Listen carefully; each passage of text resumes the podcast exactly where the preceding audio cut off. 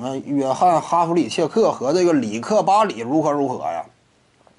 这个约翰哈弗里切克这都是老人了，里克巴里呢那也都是老人了。你像这种一般来讲怎么个评价方式呢？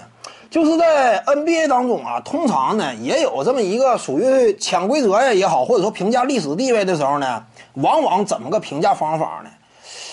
就是七六年之前的，相对来讲呢，你这个就算说争冠呐、拿的冠军呐、荣誉各方面，他这个权重占比要低一些。为什么七六年、七七年之前差呢？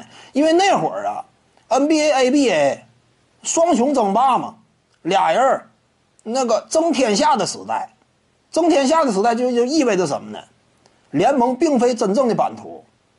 虽然说 NBA 为主吧，ABA 竞争力有限，但是 NBA 当时呢球队也不多，那两个职业联赛，那并分美国市场。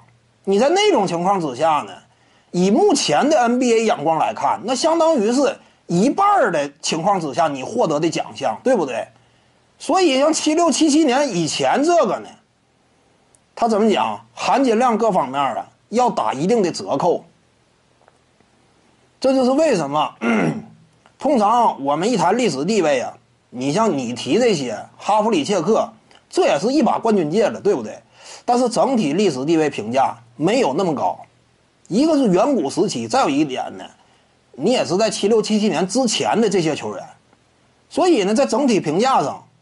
他这玩意儿，我感觉加重权重是合理的。你不能说完全就是啊，联盟只有八支球队的时候，我得取得的成就，也得跟你三十支球队时候齐齐头并肩呢。这反而是不合理的，加上一定的权重考虑，对不对？